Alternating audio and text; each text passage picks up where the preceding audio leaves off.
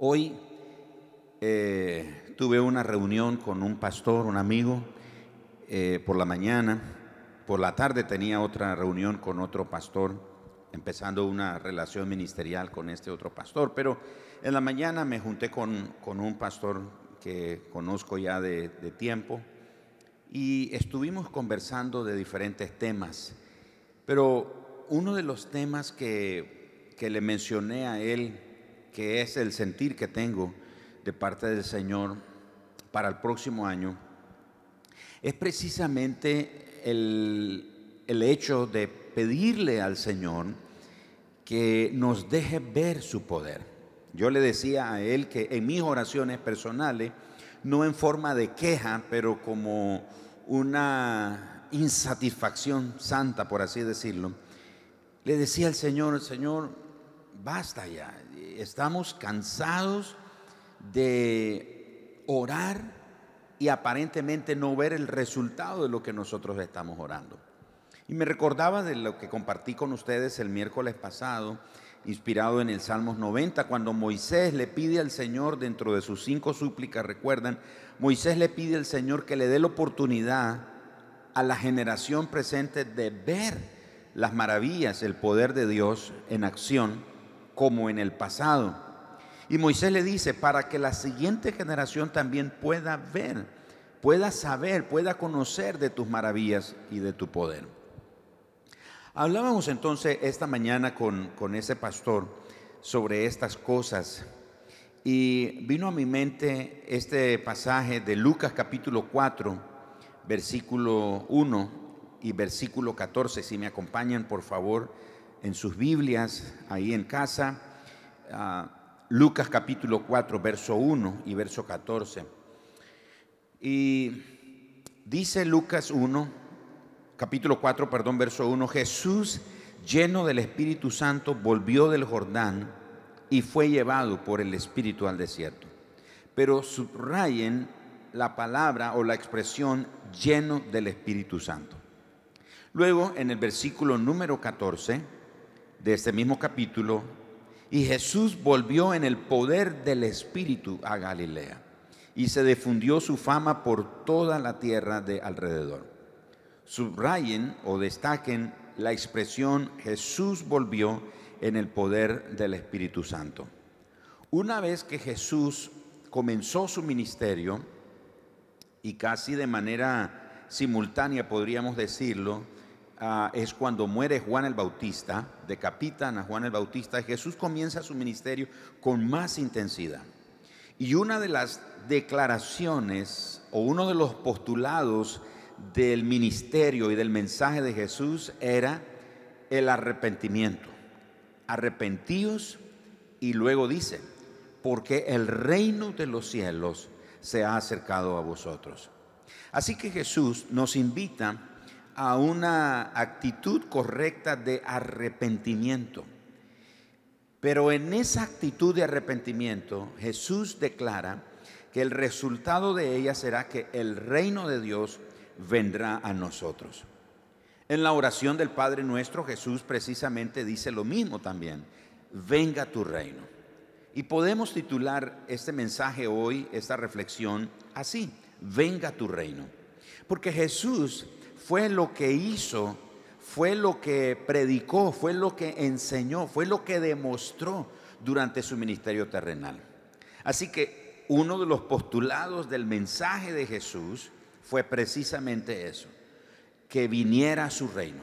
Fue una demostración constante de esa invasión del reino de Dios sobre la tierra. Así que nosotros podemos orar como Jesús. Podemos orar pidiéndole al Señor que venga su reino a nosotros.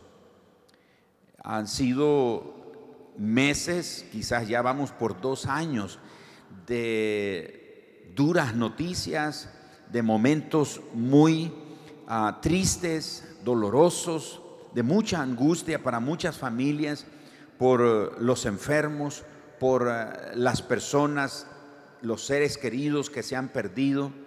Es increíble cómo esto ha golpeado a la familia.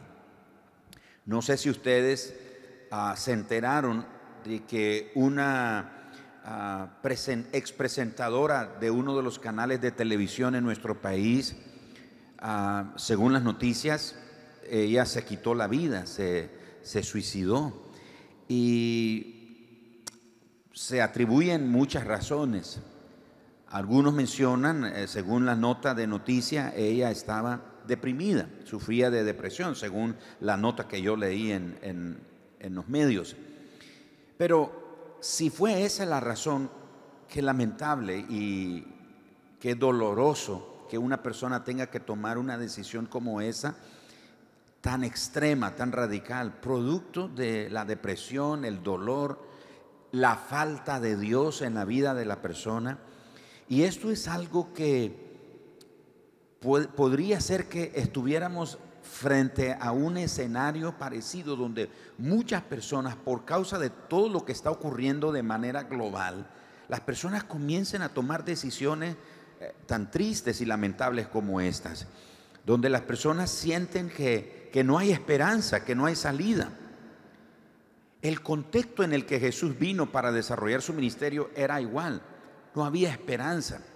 La gente estaba sometida bajo la opresión del imperio romano, eran sometidos por una eh, exagerada cantidad de impuestos, eh, absurda, de una manera que los oprimía, la gente estaba en una angustia Ah, horrible, estaban abatidos, no solo por lo económico, lo político, pero por lo religioso. Tanto que Jesús dice que los fariseos y los líderes religiosos ponían carga tan pesada sobre la gente que ellos ni siquiera las movían con un dedo. No se atrevían a hacer eso. Así que desen la idea, o desen una idea de cómo era el contexto en el que la gente se encontraba el mundo se encontraba en ese momento cuando Jesús vino. Había depresión, había angustia, había opresión, había esclavitud, había gente abatida, había luto. Una mujer por 18 años caminó encorvada y Jesús la sanó. De manera que Jesús nos revela que por causa de la caída, por causa del pecado, el mundo está herido y se encuentra constantemente en ese ciclo donde es necesaria la invasión del cielo, donde es necesaria nuestra, nuestra oración delante de Dios pidiéndole que venga su reino a nosotros. Así que orar, que venga tu reino, escuche, es la convicción de una inusual intervención del cielo en medio de nuestra circunstancia. Orar que venga tu reino no es un ah, recitar mecánico de la oración del Padre nuestro.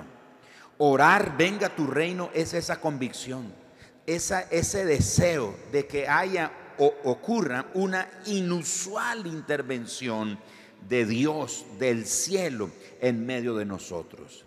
Ese anhelo de esa inusual intervención tiene que ser impulsada por una insatisfacción santa, por una insatisfacción que nos lleva al punto de desear que las cosas cambien, que las cosas no continúen igual.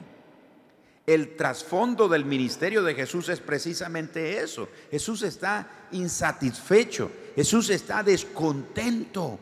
Ve a las multitudes como ovejas que no tienen pastor tiene compasión de ellas, las ve oprimida por la religión, las ve oprimida por ah, los impuestos, las ve oprimida por eh, eh, el, ejército romano, las ve oprimida por la ignorancia y la falta de conocimiento de Dios. Jesús tiene compasión de ellos.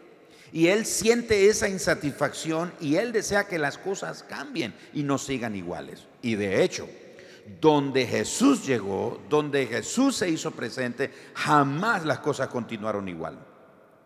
Uno de los pasajes que a mí me, apasiona, uno de los tantos pasajes que me apasiona en la Biblia, es cuando Jesús después de eh, pasar con los discípulos la tempestad, donde los discípulos piensan que van, que van a morir, Jesús se aparece a ellos, pero después de la tempestad llegan a la región de Gadara y Jesús se encuentra con este endemoniado gadareno. Jesús lo sana, Jesús lo liberta. La gente lo conocía como el, endemoniado, vivía en los sepulcros, se cortaba con piedras, lo quisieron atar muchas veces y rompía las cadenas, etc. Todos conocemos ese relato. Y Jesús llega a esta región a hacer únicamente eso, a cambiarle la vida a ese hombre, a demostrar una intervención del reino de Dios sobre la tierra, una intervención del reino de Dios sobre la circunstancia de este hombre. En una forma inusual, en una forma inexplicable, Jesús llega y le cambia la vida a ese hombre. La mujer del flujo de sangre es otra historia, le cambia la vida, le cambia la vida a Jairo, que tiene a su hija muriendo, la mujer encorvada, el paralítico que está en Betesda, que no puede ser sanado, Bartimeo, y la lista puede continuar de personas que tuvieron un encuentro con Jesús y donde Jesús llegó, las cosas no continuaron igual. Había, ocurría una intervención del cielo sobre la circunstancia. De manera que eso que Jesús sintió, eso que, que impulsó a Jesús fue lo que lo llevó a hacer las cosas como las que hizo, porque él tuvo en su corazón una anticipación gozosa de lo bueno que Dios quería hacer en las personas. Alimentó a la gente, sanó a los leprosos, sanó a todo tipo de enfermedades. Jesús lo sanó. Jesús hizo entonces su ministerio lleno del Espíritu Santo, lo hizo en el poder del Espíritu Santo. La palabra con la que él hablaba era con autoridad y poder. Con ese mismo poder y autoridad sanaba y echaba fuera a los demonios. Así que a donde Jesús llegaba, el reino de Dios llegaba. Donde Jesús se hacía presente, el reino de Dios se hacía presente. Y era en formas completamente inusuales y diferentes. Llegó a la casa de Saqueo que está en aquel árbol. Jesús le dice, bájese, hoy tengo que comer en su casa. Jesús llega. Jesús no le dijo a, Saqueo, eres un ladrón, eres un sinvergüenza, eres un malvado, ¿cómo has explotado a tu pueblo? Jesús no dijo nada. Llegó a la casa de Saqueo y solo la presencia de Jesús cambió el escenario. Saqueo pide la palabra, se pone en pie y dice, eh, bueno, quiero decirles a todos mis conciudadanos que si a alguien yo le he defraudado, se lo voy a regresar duplicado. Y si hice cosas que no eran correctas, lo voy a regresar cuatro veces más. Jesús está viendo el escenario y Jesús dice, hoy ha venido la salvación a esta casa. Es que a donde Jesús llegaba, el panorama cambiaba, la situación cambiaba, porque donde Jesús llegaba, el reino de Dios llegaba. Ahora yo sé que usted se puede preguntar o decir, bueno, eso era cuando Jesús estaba. Pero recuerde que Jesús está entre nosotros hoy a través del Espíritu Santo. El Espíritu Santo está en medio de nosotros el Espíritu Santo está trayendo la presencia de Jesús sobre nosotros. Así que Jesús está presente, se manifiesta a través del Espíritu Santo en la vida de todos nosotros los creyentes. Yo quiero animarle esta noche para que cada uno de nosotros tomemos el momento de orar por una intervención del cielo en nuestra vida, por una invasión del cielo, que venga el reino de Dios a nosotros, que venga su presencia, que venga la presencia del Señor y que las cosas cambien.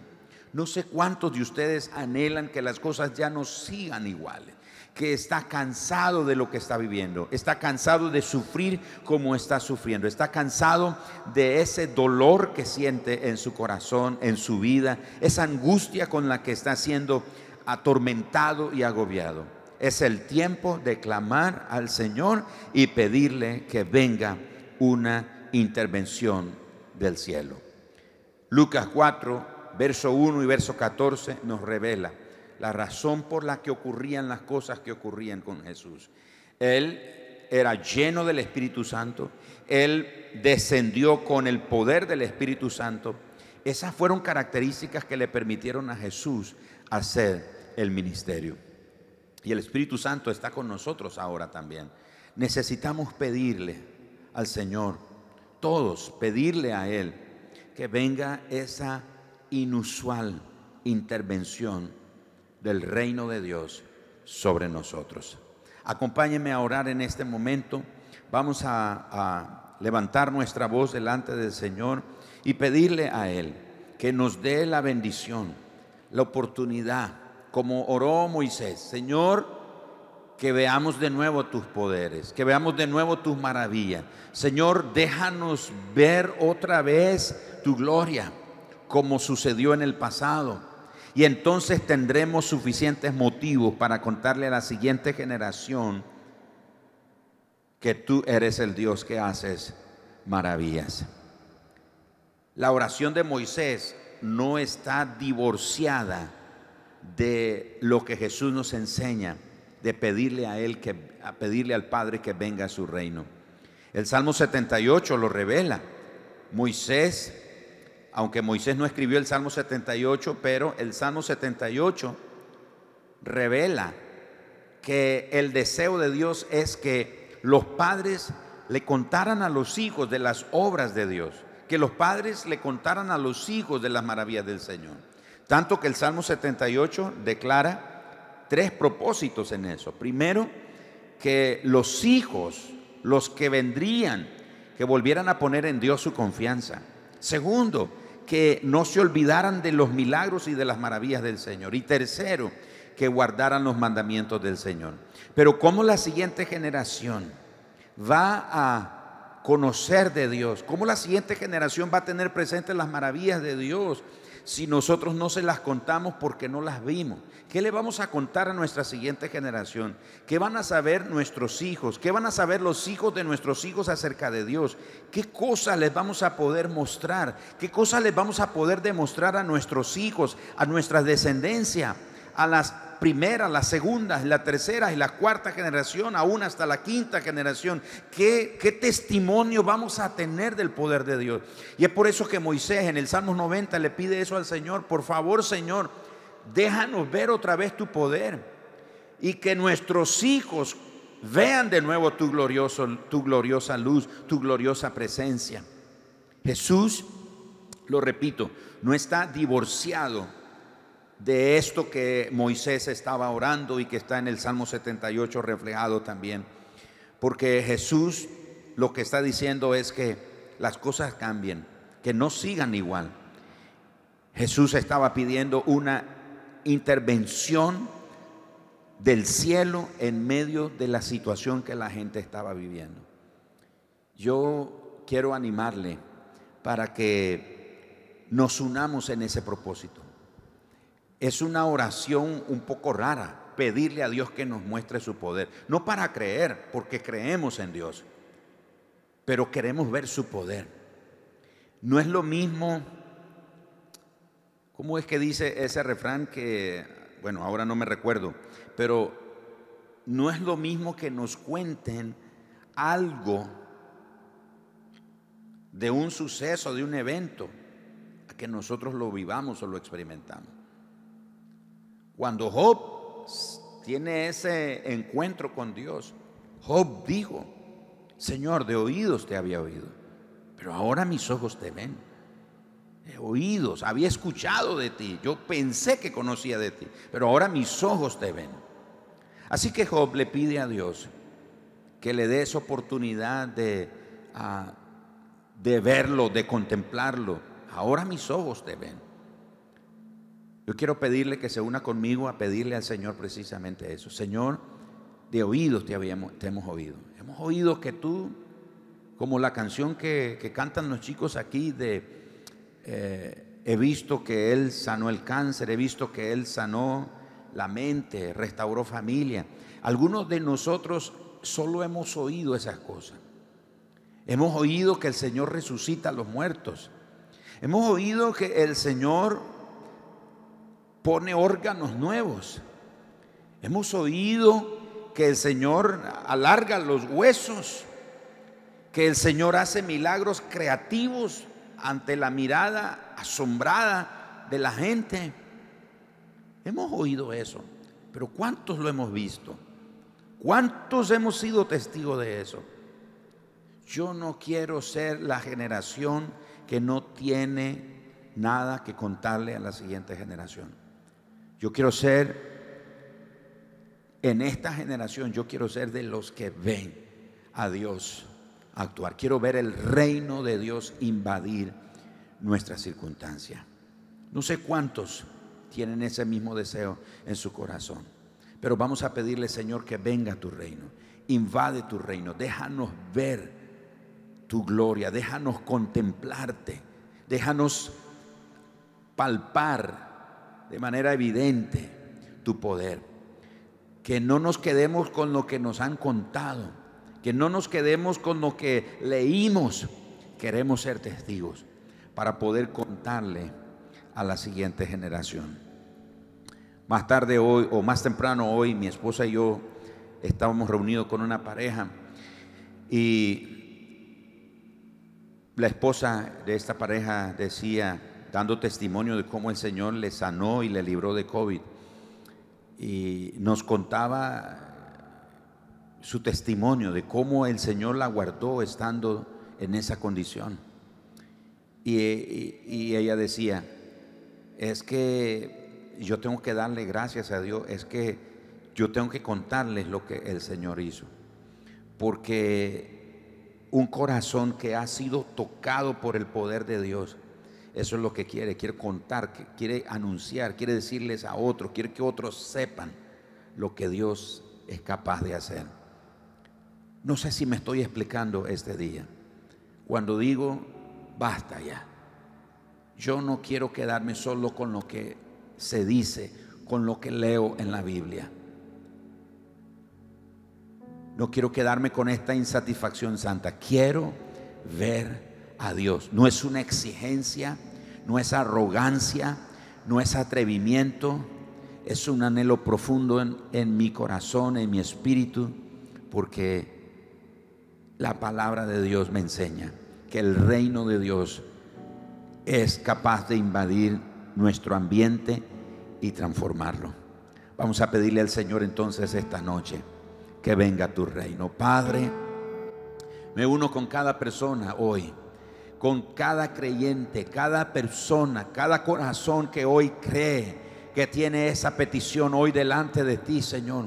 Que venga tu reino, que venga tu reino. Jesús lleno del Espíritu Santo. Jesús vino en el poder del Espíritu Santo.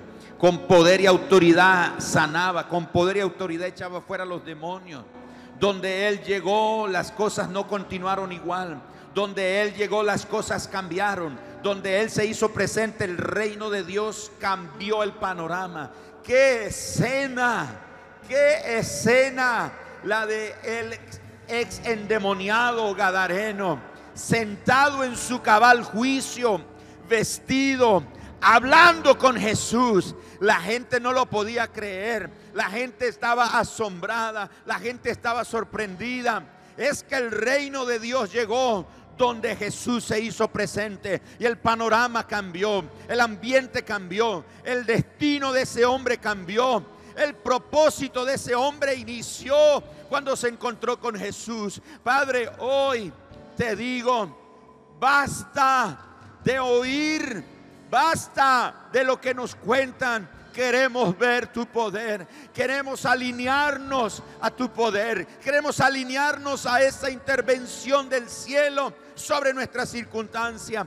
Señor, hoy más que nunca el mundo necesita ver, el mundo necesita conocer el reino tuyo, el reino de Dios que hace que las tinieblas retrocedan. El reino de Dios que cambia, que liberta los corazones cautivos. El reino de Dios que sana a los enfermos. El reino de Dios que levanta a los que están paralíticos. El reino de Dios que invade las circunstancias y le da vida y le da esperanza a los que no tienen a los que están cautivos, a los que están esclavizados, atormentados. El reino de Dios les cambia la vida. Padre, esta noche oramos que venga, que venga tu reino, Señor